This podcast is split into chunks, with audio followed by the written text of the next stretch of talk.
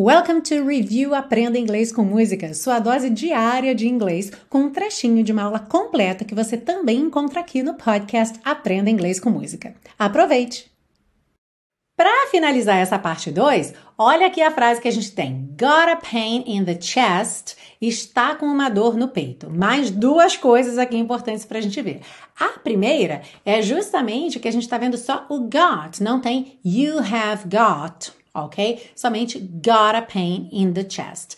O sujeito you já está implícito, porque ele já falou antes, então já está claro aqui que é you've got a pain in the chest.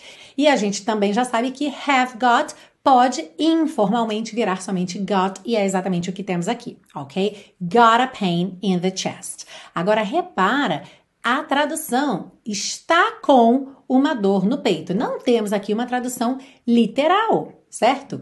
E aqui você tem que prestar muita atenção. Por quê? Em português, a gente costuma falar de uma dor ou de um sintoma da seguinte forma: eu estou com dor de cabeça, eu estou com febre, eu estou com dor de garganta.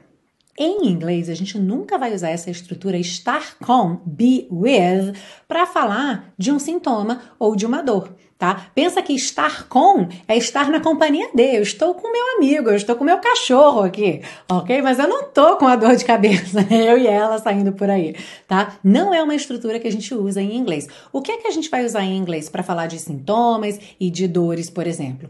Ter ok? E aí, como a gente acabou de ver que a gente tem várias maneiras diferentes de usar ter, have, have got, got, todas essas opções vão ser válidas quando você quiser falar de um sintoma ou de uma dor. So, how would you say, como você diria em inglês, estou com dor de cabeça? And you actually have three options. I have a headache. I've got a headache. Or I got a headache. Got a pain in the chest, doctors on strike. What you need is a rest.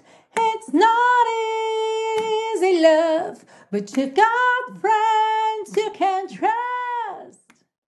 Ah, e se você busca um curso de inglês passo a passo com a minha orientação, conheça o Intensivo de Inglês da Teacher Milena, meu curso de inglês que te oferece 30 dias de garantia incondicional. Saiba mais em www.intensivo.teachermilena.com.